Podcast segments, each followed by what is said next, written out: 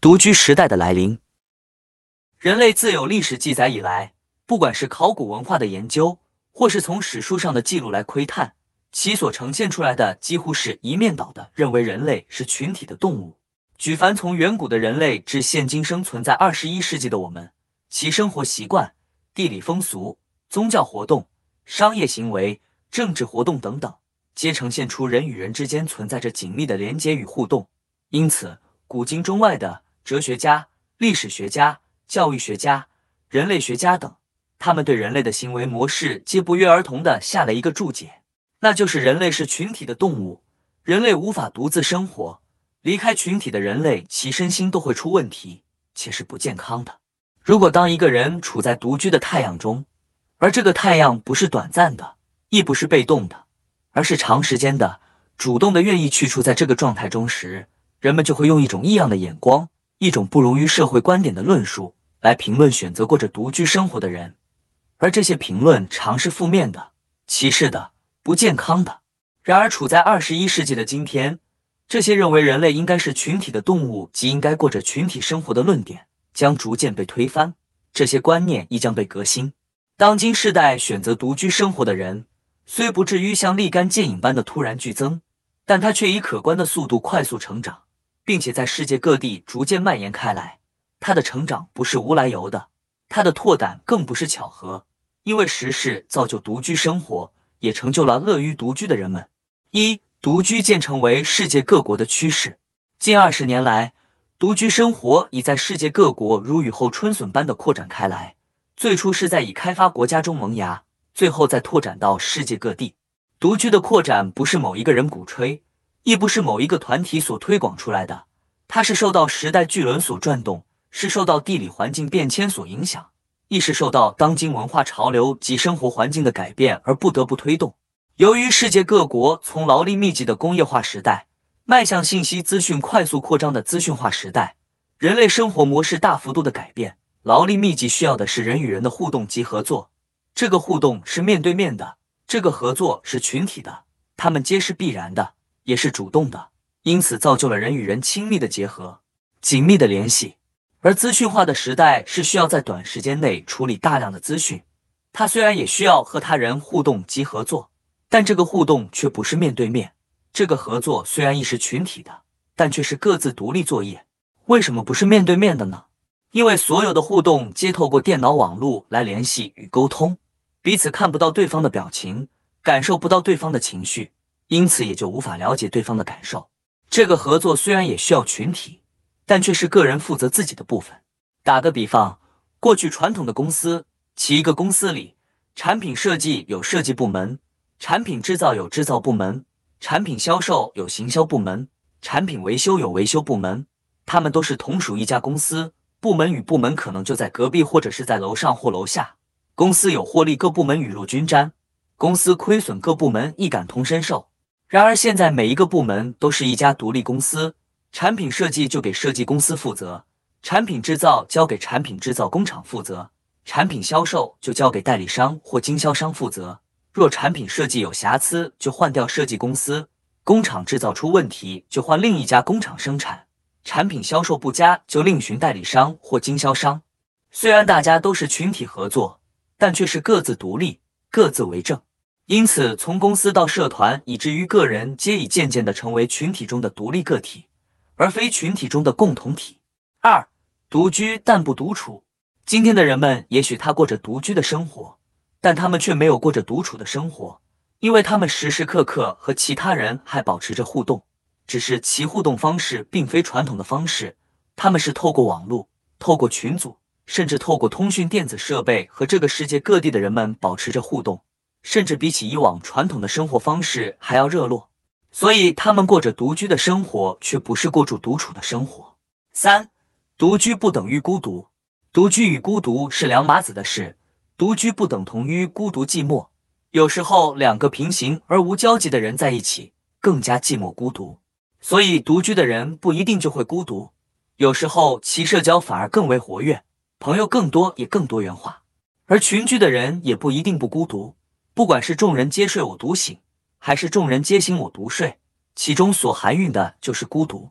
所以选择独居不等于选择孤独，因为在现今紧凑的社会步调里，我们更需要独居，因为它可以缓冲我们过度扩张的社交关系，提升我们的精神层次，亦可让终日扰扰不安的心灵得以沉淀。四，独居不会让群体社会瓦解，反而让群体连结更紧密。过往一些学者认为人不适合独居，独居是不健康的，独居是一种病态。他们担忧，如果过分鼓吹独居，或独居被社会上绝大部分的人所认同，则人类有史以来的群体社会制度将崩坏并彻底瓦解。纵观世界各国里，北欧是世界独居社会的先驱，而瑞典则是该先驱中的个中翘楚。但是我们看到，瑞典的社会及人与人之间的互动，不但没有瓦解与崩坏。反而让群体的连结更加紧密，人们更乐意与他人社交，因为人们白天与一群人，可能是上司、同事、同学、朋友等社交互动，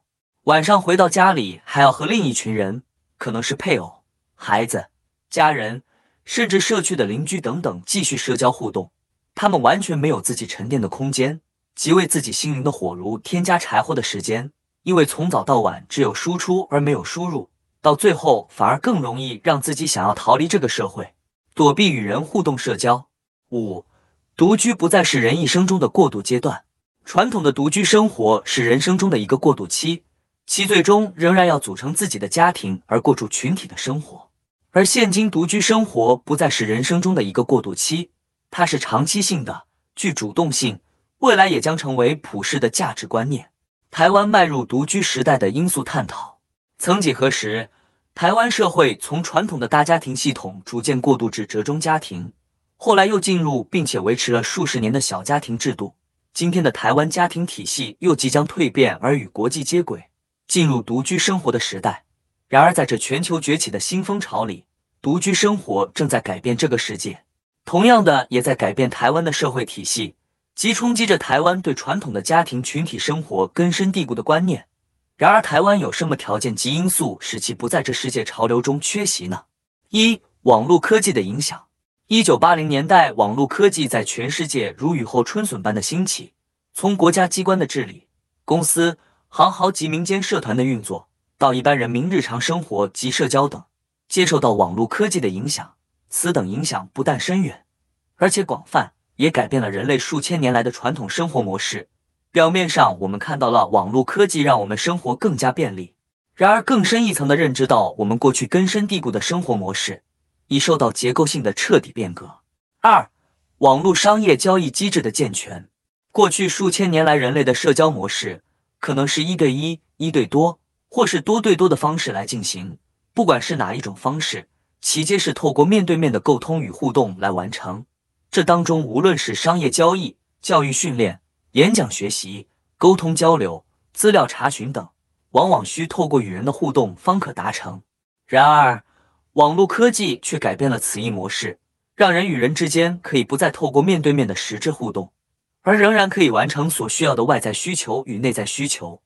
而此网络模式又比互动式的模式更加快速、更加便利，因此也造就了人们习惯性的在电脑、电视、智慧型手机。或在网络的虚拟世界中来完成所需要的工作或学习。举例来说，以往我们要购买日常用品，需要到卖场或商店中去挑选。如今透过网络购物或电视购物，只需一个按键就可以完成所有的商流、金流及物流等繁琐的工作。从商品下单到商品收器，这当中完全不需要与他人做任何的沟通与互动，就可以完成所有工作。而这些机制却因为网络科技的进步与广泛的被使用，